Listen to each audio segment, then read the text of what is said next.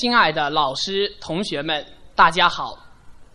从小，老师就教导我做讲道德的好学生，这仿佛在我幼小的心灵里播撒了一颗道德的种子。随着时间推移，它渐渐在心中生根发芽。世纪伊始，党中央号召我们爱国守法、明理诚信、团结友善。勤俭自强，敬业奉献。此时此刻，我更领悟到社会主义道德的真正含义。一棵道德之树在我的心田里茁壮成长。同学们，我国拥有上下五千年的灿烂文明，礼仪之邦的美称传扬四方。眼下，我们置身于中华民族有史以来最辉煌的发展时代。在社会主义的春风里，在全面建设小康社会的征途上，以德治国的红旗高高飘扬。以德治国有利于我们奏响时代旋律，振奋民族精神，提高思想觉悟，发展精神文明。不愧是一项功在当代、利在千秋的伟大事业。江泽民爷爷曾经语重心长地告诉我们。树立起中国特色社会主义的共同理想，特别要加强青少年的思想道德建设，引导人们在遵守基本行为准则的基础上，追求更高的思想道德目标。多么催人奋进的一席话！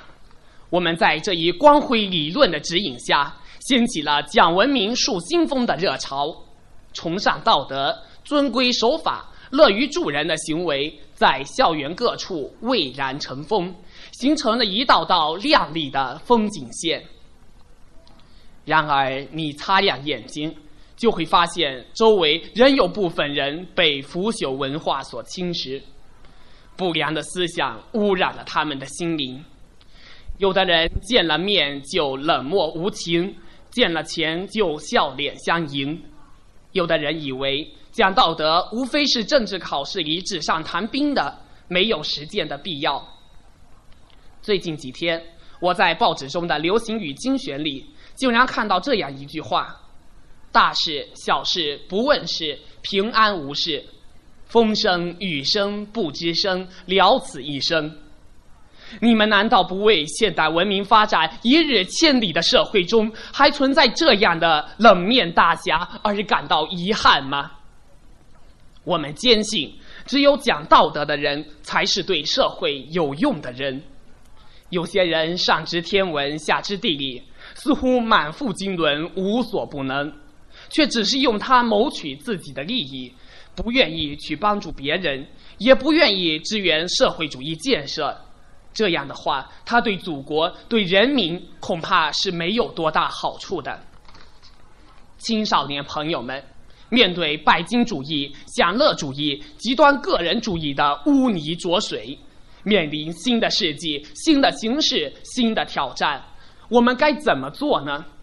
很显然，我们还得坚持响应党的号召，身体力行道德规范，把忠心献给祖国，把孝心献给父母，把关心献给同学，把爱心献给社会，使大伙儿感受到社会主义大家庭的无比温暖。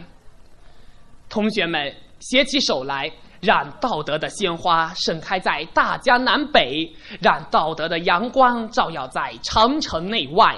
让道德的嫩芽在每个人的心中长成参天大树。我的演讲完了，谢谢大家。